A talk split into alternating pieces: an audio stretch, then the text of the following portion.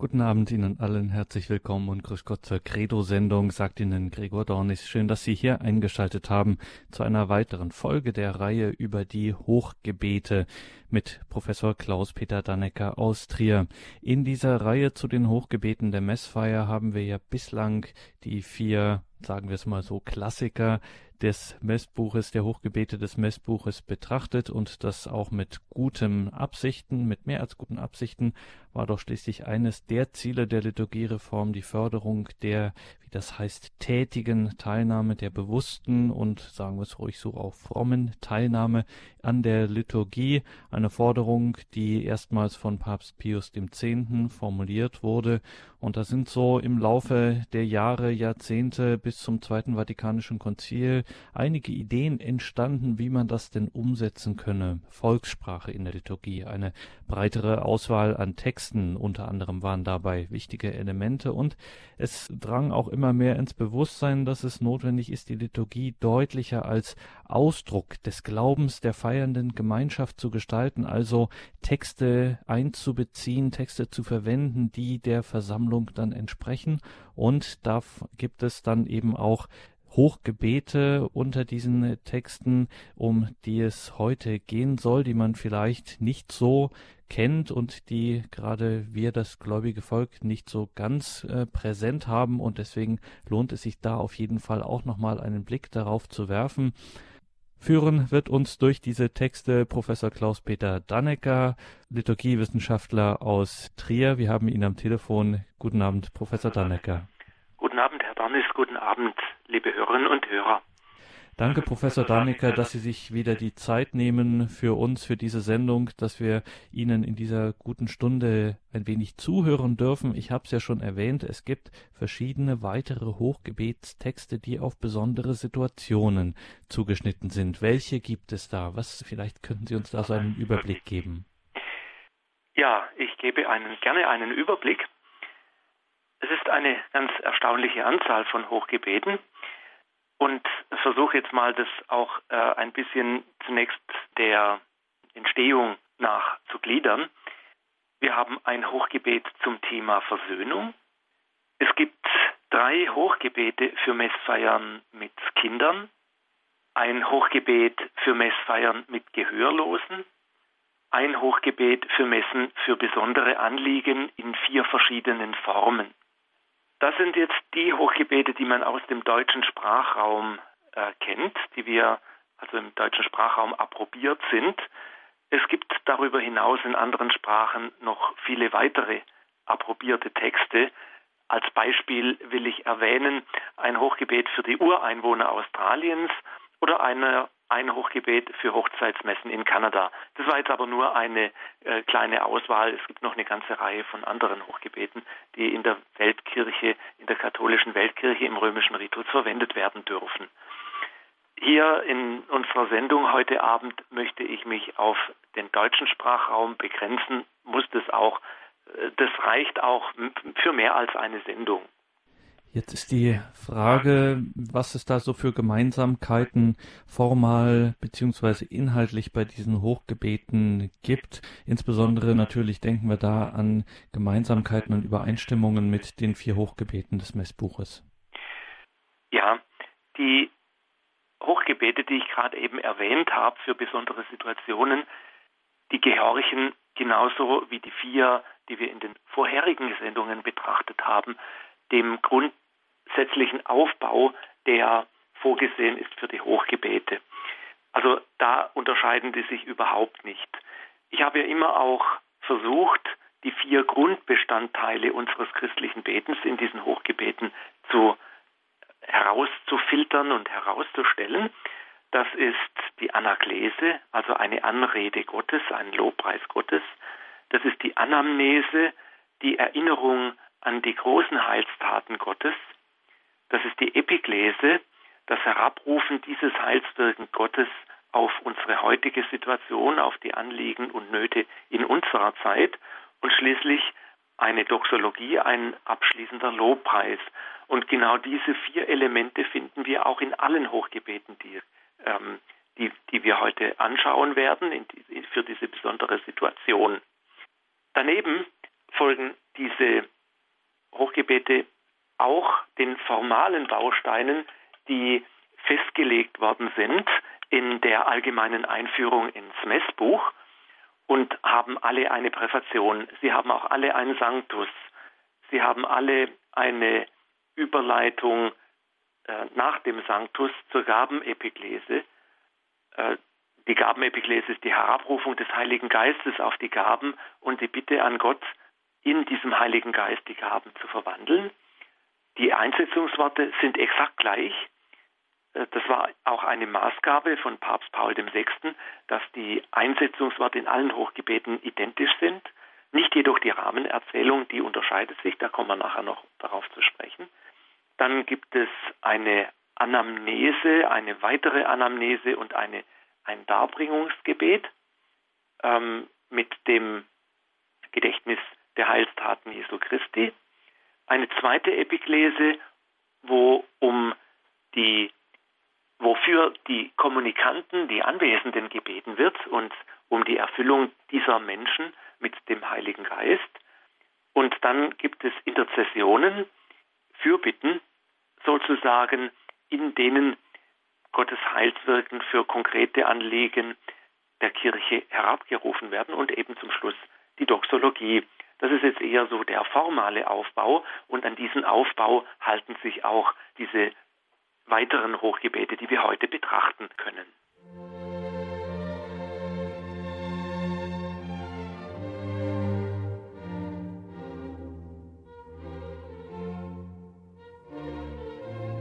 Credo, der Glaube der Kirche bei Radio Horeb und Radio Maria.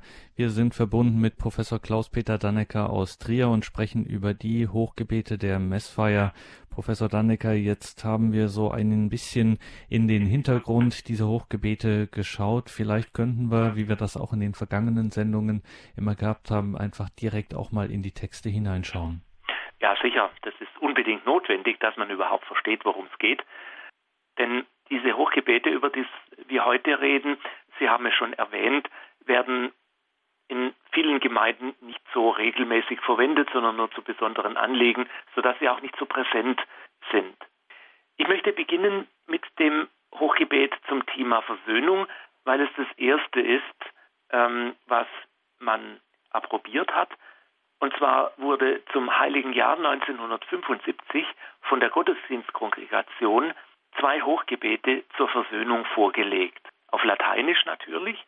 Die Bischofskonferenzen konnten dann auswählen und übersetzen. Im deutschen Sprachraum hat man eines dieser beiden Gebete genommen und übersetzt und approbiert. Das kann in Feiern verwendet werden, die unter dem Thema der Versöhnung stehen oder in dieser Richtung ähm, eine Thematik haben. Ein Kennzeichen dieses Hochgebets der Versöhnung ist, dass es eine feste Präfation hat. Das heißt, der, der erste Teil des Hochgebetes ist fest verbunden mit dem übrigen Teil und das schränkt die Benutzung schon sehr deutlich ein. Es kann dann nämlich an Tagen, in denen eine bestimmte Präfation vorgeschrieben ist, nicht verwendet werden. Also beispielsweise äh, jetzt in der Fastenzeit oder in der Adventszeit oder in der Osterzeit oder an bestimmten heiligen Festen, wo eine bestimmte Präfation vorgesehen ist, kann dieses Hochgebet nicht verwendet werden. Das vorab. Jetzt lese ich dieses Hochgebet einmal vor und in einem äh, zweiten Durchgang will ich dann zu einzelnen Passagen etwas sagen. Das Hochgebet beginnt mit der Präfation, die mit dem Einleitungsdialog, der Herr sei mit euch und mit deinem Geiste und so weiter, wie üblich beginnt. Dann geht die Präfation weiter. Wir danken dir, Gott, allmächtiger Vater, und preisen dich für dein Wirken in dieser Welt durch unseren Herrn Jesus Christus. Denn inmitten einer Menschheit, die gespalten und zerrissen ist, erfahren wir, dass du Bereitschaft zur Versöhnung schenkst. Dein Geist bewegt die Herzen, wenn Feinde wieder miteinander sprechen, Gegner sich die Hände reichen und Völker einen Weg zueinander suchen. Dein Werk ist es, wenn der Wille zum Frieden den Streit beendet, Verzeihung den Hass überwindet und Rache der Vergebung weicht. Darum können wir nicht aufhören, dir zu danken und dich zu preisen. Wir stimmen ein in den Lobgesang der Chöre des Himmels, die ohne Ende rufen, Heilig, heilig, heilig, Gott Herr aller Mächte und Gewalten, erfüllt sind Himmel und Erde von deiner Herrlichkeit. Hosanna in der Höhe. Hochgelobt, der da kommt im Namen des Herrn. Hosanna in der Höhe. Herr aller Mächte und Gewalten, gepriesen bist du in deinem Sohn Jesus Christus, der in deinem Namen gekommen ist. Er ist dein rettendes Wort für uns Menschen. Er ist die Hand, die du den Sündern entgegenstreckst. Er ist der Weg, auf dem dein Friede zu uns kommt. Gott, unser Vater, als wir Menschen uns von dir abgewandt hatten, hast du uns durch deinen Sohn zurückgeholt. Du hast ihn in den Tod gegeben, damit wir zu dir und zueinander finden. Darum feiern wir die Versöhnung, die Christus uns erwirkt hat, und bitten dich. Heilige diese Gaben durch deinen Geist, da wir nun den Auftrag deines Sohnes erfüllen. Denn bevor er sein Leben hingab, um uns zu befreien, nahm er beim Mahl das Brot in seine Hände, dankte dir, brach es, reichte es seinen Jüngern und sprach, Nehmet und esset alle davon, das ist mein Leib, der für euch hingegeben wird. Ebenso nahm er an jenem Abend den Kelch in seine Hände, pries dein Erbarmen, reichte den Kelch seinen Jüngern und sprach, Nehmet und trinket alle daraus, das ist der Kelch des neuen und ewigen Bundes, mein Blut, das für euch und für alle vergossen wird, zur Vergebung der Sünden. Tut dies zu meinem Gedächtnis. Dann kommt das Geheimnis des Glaubens. Deinen Tod, o oh Herr, verkünden wir und deine Auferstehung preisen wir, bis du kommst in Herrlichkeit. Das Hochgebet fährt weiter. Herr, unser Gott, dein Sohn hat uns dieses Vermächtnis seiner Liebe anvertraut. In der Gedächtnisfeier seines Todes und seiner Auferstehung bringen wir dar, was du uns gegeben hast, das Opfer der Versöhnung. Wir bitten dich, nimm auch uns an in deinem Sohn und schenke uns in diesem Mahl den Geist, den er verheißen hat, den Geist der Einheit, der wegnimmt, was trennt und der uns zusammenhält in der Gemeinschaft mit unserem Papst, unserem Bischof, mit allen Bischöfen und mit deinem ganzen Volk. Mache deine Kirche zum Zeichen der Einheit unter den Menschen und zum Werkzeug deines Friedens. Wie du uns hier am Tisch deines Sohnes versammelt hast, in Gemeinschaft mit der seligen Jungfrau und Gottesmutter Maria und allen Heiligen, so sammle die Menschen aller Rassen und Sprachen, aller Schichten und Gruppen zum Gastmahl der ewigen Versöhnung in der neuen Welt deines immerwährenden Friedens durch unseren Herrn Jesus Christus. Durch ihn und mit ihm und in ihm ist dir, Gott allmächtiger Vater, in der Einheit des Heiligen Geistes alle Herrlichkeit und Ehre, jetzt und in Ewigkeit. Soweit also der Text einmal in seinem ganzen Zusammenhang. Nun möchte ich noch einige Anmerkungen zu diesem Text bringen, und zwar der Reihe nach. Ich beginne mit der Präfation. Die Präfation gehört zum anamnetischen Teil des Hochgebetes, in der also das Heilshandeln Gottes geschildert wird. Wir danken dir, Vater Gott allmächtig, ähm, wir danken dir, Gott, allmächtiger Vater, und preisen dich durch das Wirken in dieser Welt. Und dann wird das Wirken Gottes geschildert. Inmitten einer Menschheit, gespalten und zerrissen ist, erfahren wir, dass du Bereitschaft zur Versöhnung schenkst. Dein Geist bewegt die Herzen, wenn Feinde wieder miteinander sprechen, Gegner sich die Hände reichen und Völker einen Weg zueinander suchen. Dein Werk ist es, wenn der Wille zum Frieden den Streit beendet, Verzeihung den Hass überwindet und Rache der Vergebung weicht. Das ist völlig untypisch für eine Präfation, denn normalerweise wird, an Christi Heilstaten erinnert, also äh, an historische Heilstaten. Dass wir preisen dich, weil du, allmächtiger Gott, deinen Sohn in diese Welt gesandt hast ähm, und er aus Maria der Jungfrau ein Mensch geworden ist. Hier ist das anders, denn dieses Wirken Gottes wird versucht, in dieser heutigen, in unserer heutigen Welt zu entschlüsseln und zu entdecken. Also ähm, zu sagen und zu sehen, wenn Krieg und Unfriede herrscht, wenn Gegner sich die Hände reichen aus einer Situation des Krieges und Völker zueinander kommen, dann ist es das Werk Gottes. Dann dürfen wir Gott in, an seinem Werk erkennen, auch im Hier und Heute.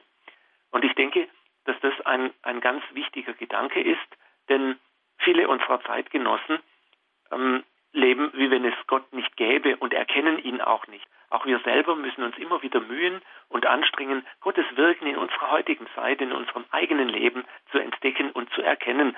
Und dazu lädt die Präfation förmlich ein. Wenn wir Krieg sehen und Auseinandersetzungen und Gewalt und Hass und Streit, uns dann entdecken, dass es in diesem Streit auch vielleicht nur kleine Möglichkeiten zu einem Frieden gibt, dürfen wir entdecken, da ist Jesus Christus, da ist Gott am Wirken und schafft es endlich, sich vielleicht gegen den menschlichen Hass durchzusetzen und die Menschen zum Frieden zu bewegen.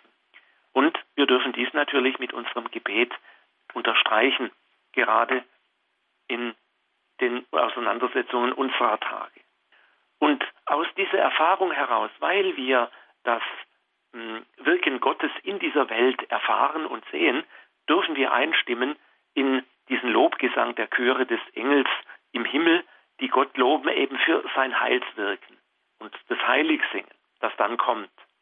Die, das sogenannte Post Sanctus, also der Teil, der zwischen dem Sanctus, dem Heilig und dem Einsetzungsbericht ist, kommt, der macht jetzt das, wovon ich schon geredet habe, nicht eine Aktu die, das aktuelle Wirken Gottes in dieser Welt, sondern der schildert, was Gott schon getan hat, um diesen Frieden, um diese Versöhnung zu stiften. Er ist ein rettendes Wort für uns Menschen. Er ist die Hand, die du den Sündern entgegenstreckst. Er ist der Weg, auf dem dein Friede zu uns kommt. Und dieser Jesus Christus ist da gewesen. Also das tut Gott schon für uns und das hat er getan. Ähm, noch deutlicher wird es im, im nächsten Abschnitt, wo es heißt, Gott unser Vater, als wir Menschen uns von dir abgewandt hatten, hast du uns durch deinen Sohn zurückgeholt. Du hast ihn in den Tod gegeben, damit wir zu dir und zueinander finden.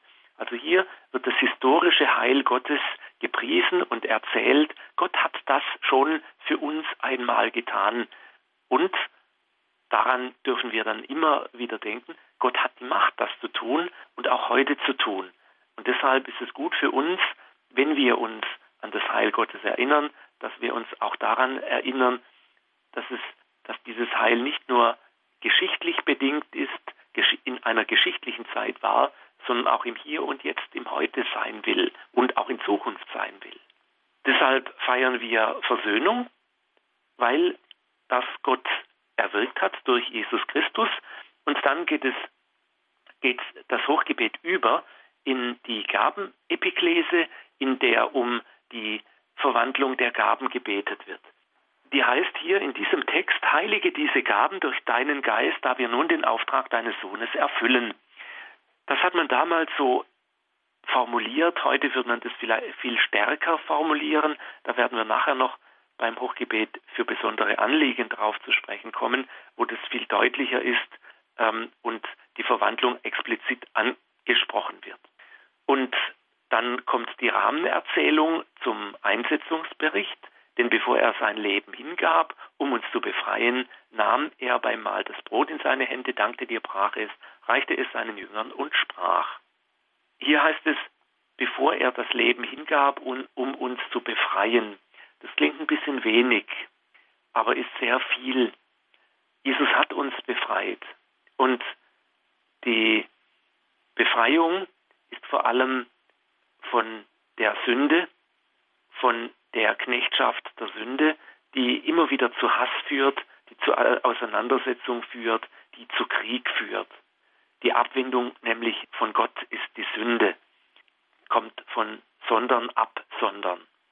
Und diese, diese Befreiung, die hat uns zurückgeführt, die Befreiung von der Absonderung, von der Sünde, hat uns zurückgeführt, in Kinder Gottes zu sein, aufgenommen zu sein in ein liebendes Verhältnis mit Gott, das uns befreit hat von der Unversöhntheit mit uns selber, mit Gott und mit der Welt und mit anderen Menschen. Deshalb ist unter dem kleinen, in, in dem kleinen Halbsatz, den bevor er sein Leben hingab, um uns zu befreien, eigentlich wahnsinnig viel drin, was auf den ersten Blick gar nicht so aussieht. Es kommt dann der Einsetzungsbericht. Wie ich schon erwähnt habe, ist er identisch mit allen anderen Hochgebeten. Und über das Brot und über den Kelch. Es kommt das Geheimnis des Glaubens. Und danach kommt noch einmal ein anamnetischer Teil, der jetzt eher auch in die Zukunft schaut und unsere jetzige Zeit, indem es dort heißt, Herr unser Gott, dein Sohn hat uns dieses Vermächtnis seiner Liebe anvertraut. In der Gedächtnisfeier seines Todes und seiner Auferstehung bringen wir dar, was du uns gegeben hast, das Opfer der Versöhnung. Also wir tun mit dieser Gedächtnisfeier, mit der heiligen Messe das, was uns Jesus aufgetragen hat. Und damit wird aber auch die Wirkung dessen, was Jesus einst getan hat mit seinen Jüngern beim Abendmahl in uns und, und am Kreuz in unserer Mitte gegenwärtig. Das ist in dem Begriff Gedächtnisfeier eingepackt. Das Gedächtnis an sein Kreuz, seinen Kreuzestod, seine Auferstehung und seine und die Heilswirkung wird durch diese Feier wieder gegenwärtig und für uns greifbar und wirksam auf uns hin. Das ist sein Vermächtnis, das ist das Vermächtnis Jesu, aus dem heraus wir leben und glauben dürfen. An diese Erinnerung, an Erinnerung an dieses Gedächtnis schließt sich dann der epikletische Teil an, den ich vorher auch schon mal kurz erwähnt habe, und zwar der Teil, wo um die Versammelten gebetet wird. Wir bitten dich, nimm auch uns, also uns, die wir versammelt sind, an in diesem, in deinem Sohn und schenke uns in diesem Mal den Geist, den er uns verheißen hat. Und dann wird hier in diesem Hochgebet speziell um den Geist der Einheit, der Gemeinschaft gebetet, den Geist der Versöhnung letztlich und der, den Geist des Friedens, dass der uns erfüllt, damit auch wir ähm, diesen Geist hinaustragen in diese Welt. Mach deine Kirche zum Zeichen der Einheit unter den Menschen und zum Werkzeug deines Friedens, heißt es dann deshalb. Und dieser Geist, um den wir bitten, der soll uns als große Gemeinschaft der Glaubenden geschenkt sein, der uns zusammenhält, kirchlich zusammenhält, in, in der, mit dem Papst, mit dem Bischof, mit allen Bischöfen, mit dem ganzen Volk. Und ähm, deshalb schließt sich dann an die irdische Gemeinschaft, auch die himmlische Gemeinschaft an. Wie du uns hier am Tisch deines Sohnes versammelt hast, in Gemeinschaft mit der seligen Jungfrau und Gottesmutter Maria und allen Heiligen, so sammle die Menschen aller Rassen und Sprachen, aller Schichten und Gruppen zum Gastmahl der ewigen Versöhnung in der neuen Welt deines immerwährenden Friedens durch unseren Herrn Jesus Christus. Also da wird gebetet, dass sich diese Gemeinschaft des Himmels und der Erde auch ausdehnt über die ganze Erde, dass möglichst alle Menschen teilhaben an diesem Heil, das Gott gestiftet hat in dieser Welt durch Jesus Christus.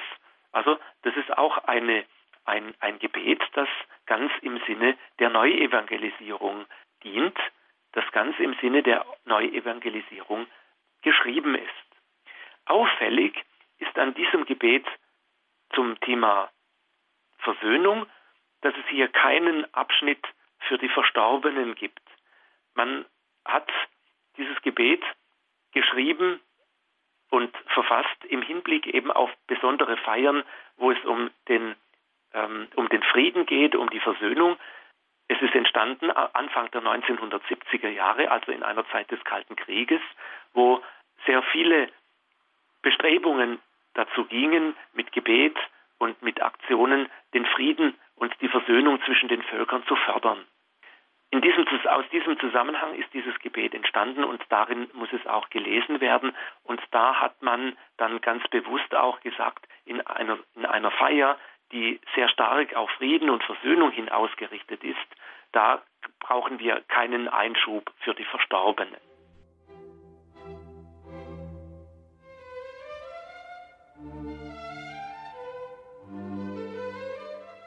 Credo, der Glaube der Kirche bei Radio Horeb und Radio Maria. Wir sind in der Reihe zu den eucharistischen Hochgebeten, heute im fünften Teil wieder verbunden mit Professor Klaus-Peter Dannecker aus Trier und er stellt uns heute Hochgebete sozusagen, wenn ich das so salopp formulieren darf, außer der Reihe vor, also welche, die wir nicht, die an besondere Anlässe gebunden sind, mit besonderen Anliegen verbunden sind. Und es gibt tatsächlich auch Hochgebete oder ein Hochgebet für besondere Anliegen. Wir haben das am Anfang gehört von Professor Dannecker und vielleicht könnten wir da, Professor Dannecker, auch nochmal reinschauen. Ja, klar, das müssen wir.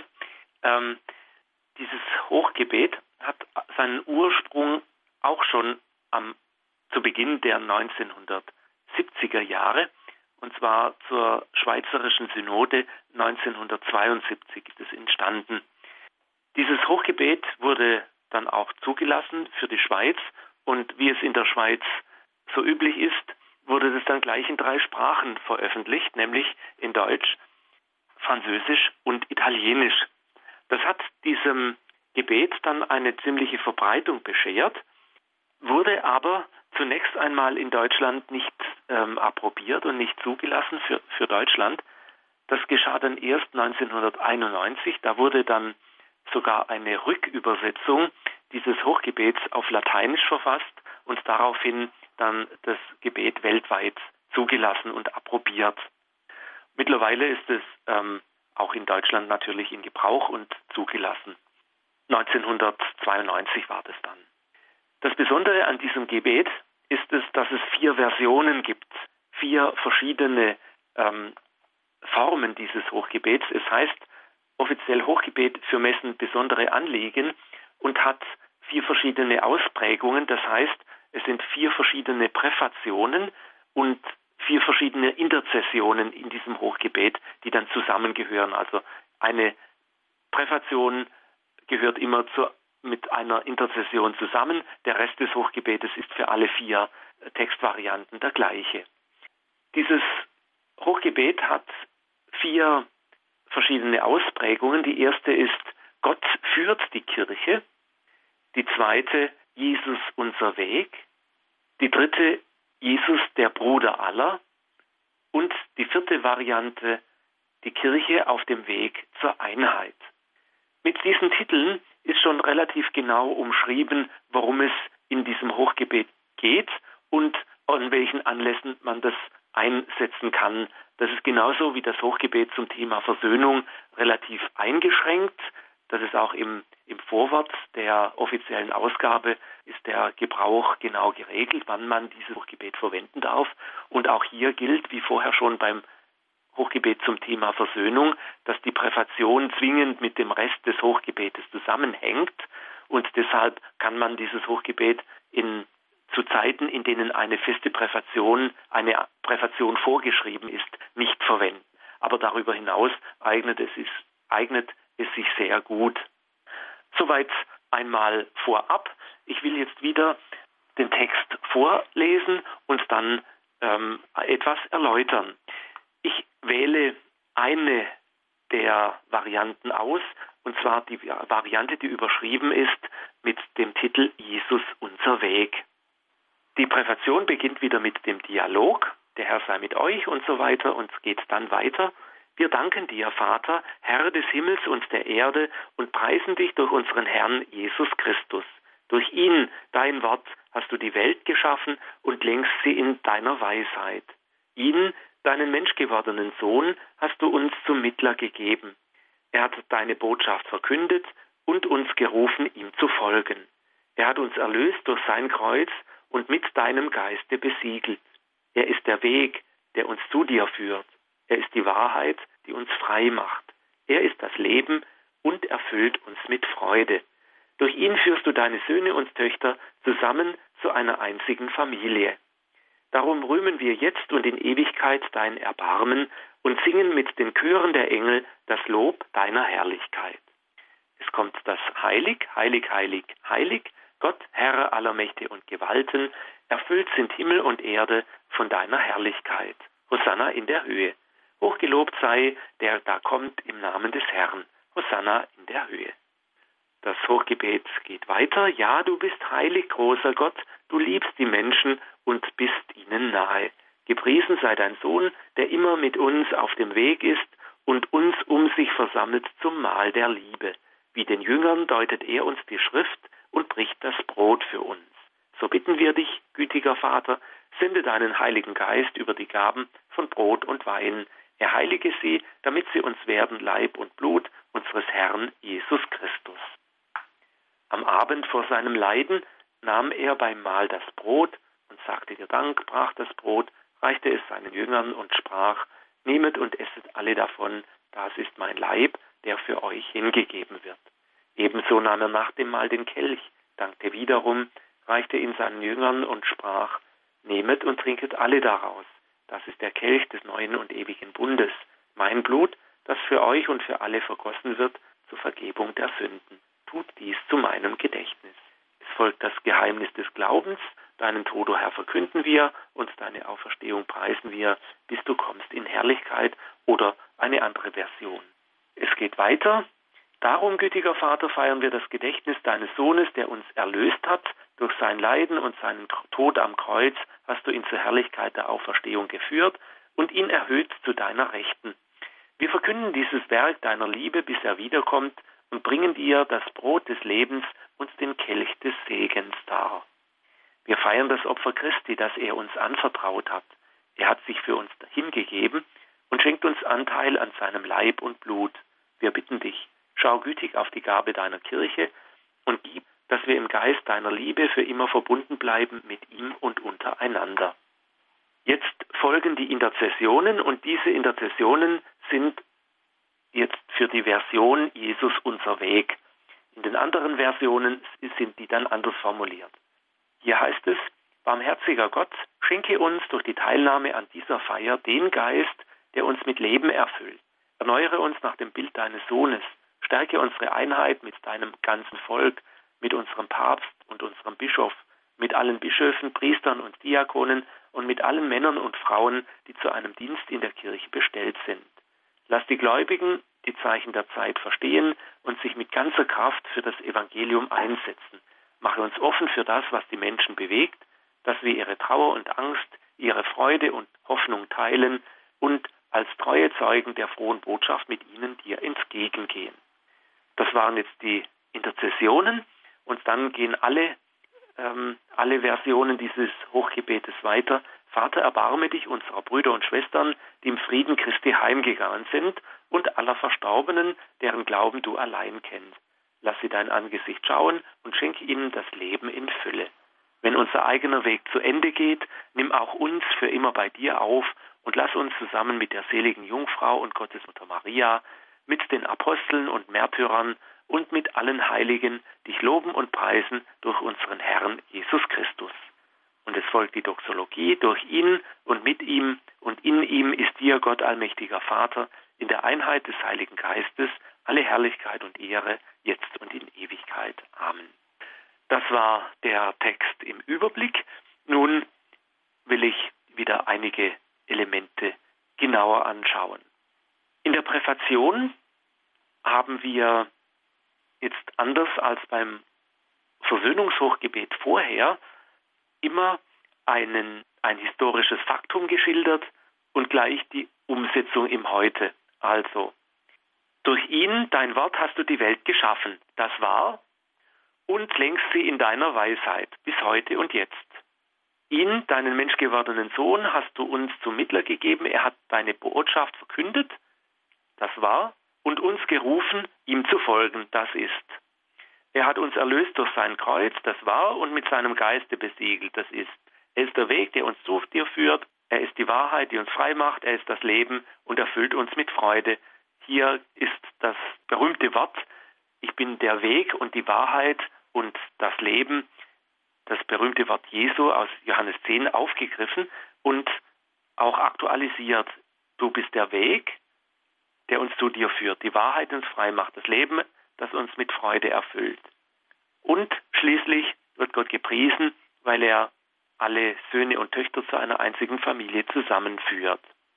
Und das mündet wieder, wie immer, die Präfation im Heilig, im Sanctus, in dem wir uns die irdische Kirche mit der himmlischen Kirche verbindet und sozusagen vor dem Thron Gottes steht und am Thron Gottes singt, Heilig, heilig Gott, Herr aller Mächte und Gewalten, weil wir, wenn wir in der Präfation die großen Taten Gottes preisen, eigentlich nicht aufhören können, ihn zu loben und zu preisen für das, was er getan hat und was er immer noch tut. Und das kommt in dieser Präfation ganz schön zum Ausdruck. Es ist immer etwas, was Gott getan hat, was wir in der Geschichte von unseren, aus den Erzählungen unserer Vorväter wissen. Aber wir müssen auch das Wirken Gottes im Hier und Jetzt erkennen. Das ist immer wieder die Aufgabe und die Herausforderung. Und das fällt manchmal nicht so ganz leicht, zugegebenermaßen. Nach dem Sanctus geht es dann weiter, wo Gott gepriesen wird, weil er den Menschen nahe ist und mit ihnen auf dem Weg ist. Da hat man natürlich gedacht an die Emmaus-Jünger, an den Emmausgang. Und ich habe es vorher nicht so vorgelesen. Ich habe gelesen, wie den Jüngern deutet er uns die Schrift und bricht das Brot für uns.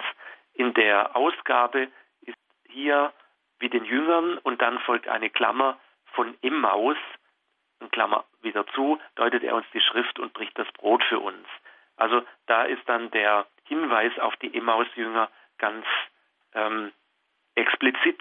Und das ist eigentlich auch ein schöner Hinweis, denn die Emmaus-Jünger sind uns, glaube ich, ziemlich verwandt.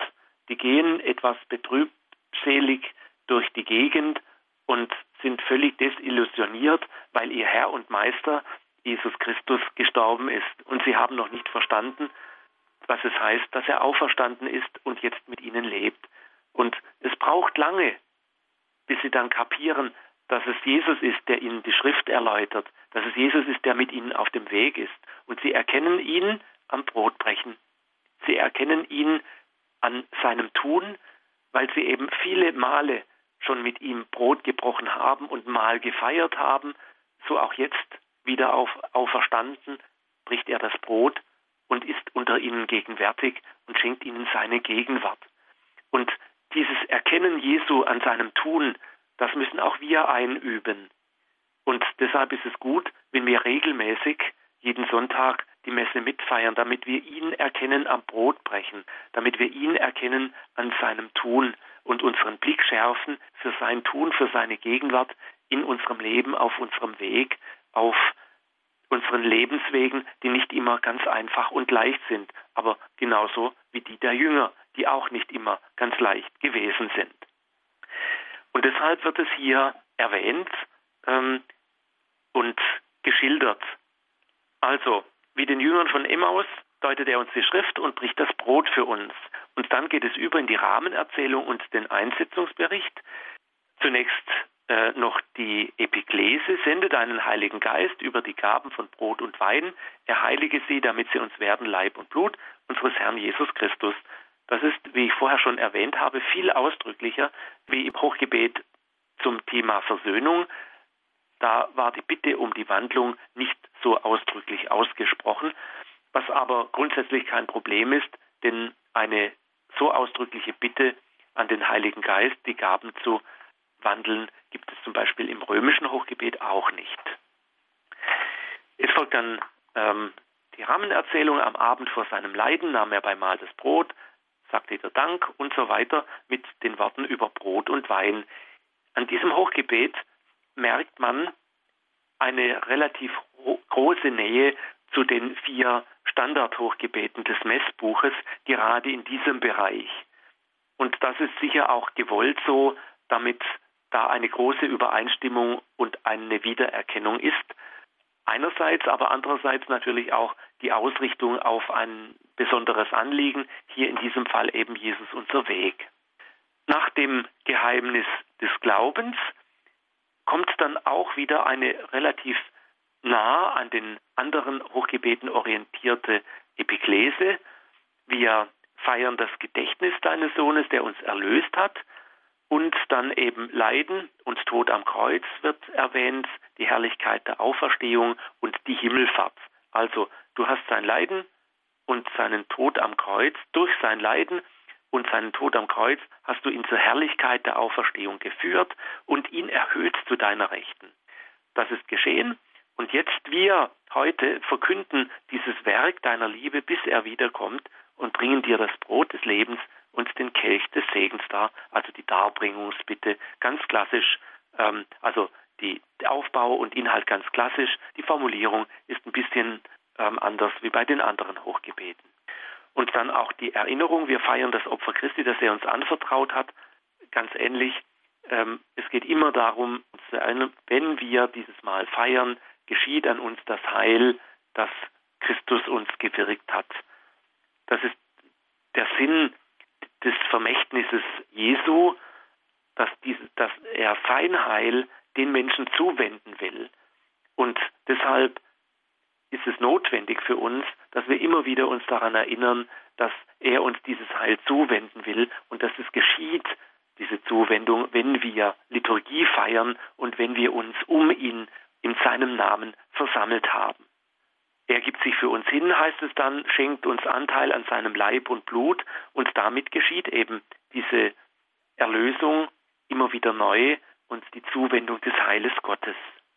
Dann kommt ein Schnitt, eingeleitet mit dem Worten Wir bitten dich und die Epiklese, die zweite Epiklese mit der Bitte um die Geistgabe auf die Versammelten. Schau gütig auf die Gabe deiner Kirche und gib, dass wir im Geist deiner Liebe für immer verbunden bleiben mit ihm, also mit Jesus Christus und untereinander. Also dass uns der Geist immer lehrt, bei ihm zu bleiben. Der Geist muss uns lehren, ihn zu erkennen in unserem Leben, in unserem Alltag. Dieser Teil war jetzt wieder bei allen vier Versionen dieses Hochgebets gleich. Jetzt kommen die speziellen Interzessionen für das Hochgebet für besondere Anliegen.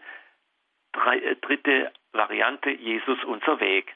Und da heißt es, barmherziger Gott, schenke uns durch diese Teilnahme an dieser Feier den Geist, der uns mit Leben erfüllt.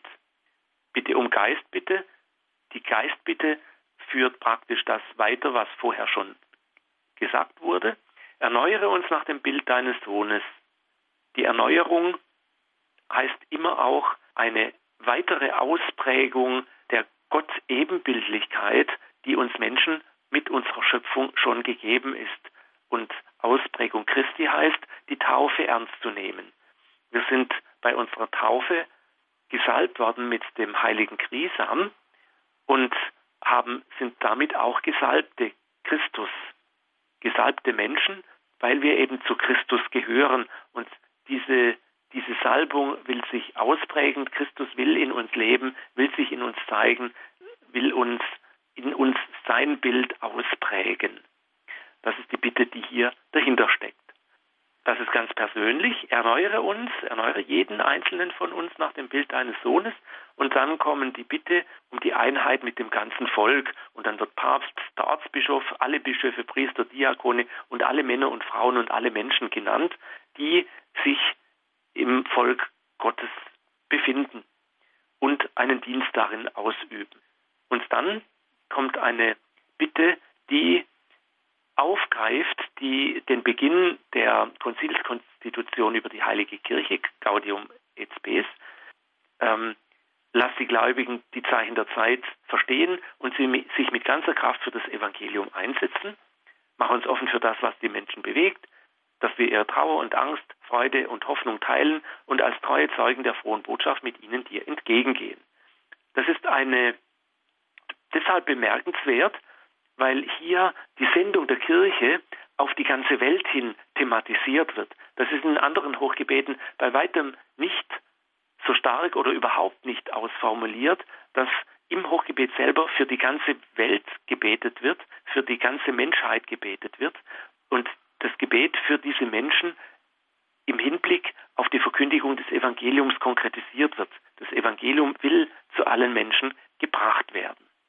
Es folgt dann hier wieder ganz klassisch ein Abschnitt über die Verstorbenen und der vergisst auch uns selber nicht, wenn unser eigener Weg zu Ende geht, nimm auch uns für immer bei dir auf und lass uns zusammen mit der heiligen Gottesmutter Maria und allen Heiligen, also die Kirche des Himmels wird hier erwähnt, auch einen Platz finden im Himmel und dort den Lobpreis Gottes verkünden.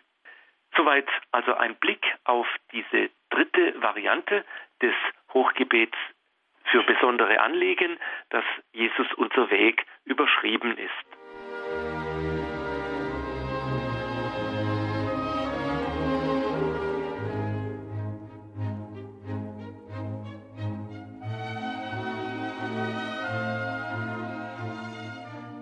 Credo, der Glaube der Kirche bei Radio Horeb und Radio Maria. Wir sprechen heute über besondere Hochgebete, wie wir gerade gehört haben, eben das der dritten Variante des Hochgebetes für besondere Anliegen. Jesus, unser Weg. Professor Dannecker, ich habe mir jetzt so gedacht, die ganze Zeit wäre es vielleicht auch, es gab ja früher einmal diese, das Institut der sogenannten mystagogischen Einführungen in die Messe, dass man einfach vor der, vor Beginn der Heiligen Messe so auf die Gebete des Tages schaut, die kurz erläutert, wirklich nicht lang, einfach ganz kurz. Könnte man das vielleicht auch sagen, weil uns Anliegen unserer Reihe war ja auch, ähm, dass man die Hochgebete einfach äh, im Volk wirklich intensiver mitbeten kann und dass dann nicht so der Zeitpunkt in der Messe ist, okay, jetzt redet er da vorne was und ich schalte ab, sondern dass man vielleicht sagt, dass es vielleicht auch mal am Anfang, das eine Variante wäre, vor der Messe einfach auf einen kleinen Abschnitt aus dem Hochgebet ähm, kurz zu schauen und das zu betrachten. Oder es vielleicht auch mit in die Predigt zu nehmen, wenn es passt.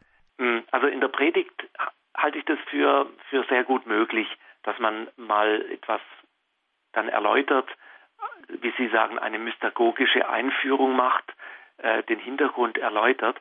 Aber während der Messe selber, also während des Betens selber, ist es schwierig, weil ähm, wenn, wenn man dann aus der Rolle des Beters herausspringt und plötzlich zum Erläuterer wird, zum Kommentator, beißt sich das ein bisschen. Nein, nein, ich meinte schon, also vor der Messe oder ja, eben. Ja, ja, vor der, der Messe oder in der Predigt kann man das gut machen und, und bietet sich auch an, ähm, um die Menschen, die, die, die Gläubigen wieder deutlicher da mit dem Geheimnis mit dem Mystagogischen, was da passiert, dann in Verbindung zu bringen. Das ist eine gute Anregung. Und jetzt hat natürlich die Kirche sich insbesondere auch in der Vermittlung sich auch äh, intensive Gedanken gemacht über die Kinder. Es gibt auch Hochgebete für Kinder. Ja, ja, ich habe es ja vorher erwähnt. Mhm. Es gibt drei verschiedene Hochgebete für Kinder. Ähm, das war ähm, eine Überlegung, dass man Kinder hinführen soll zur normalen Gemeindemesse und dass es eben dann auf sie besonders angepasst auch Hochgebete geben soll. Und ähm, es gibt ein sogenanntes Direktorium für Kindermessen, wo dann die Anpassungsmöglichkeiten beschrieben sind, die es gibt, ähm, die man an der Messe vornehmen darf und kann, wenn mit Kindern Messe gefeiert wird.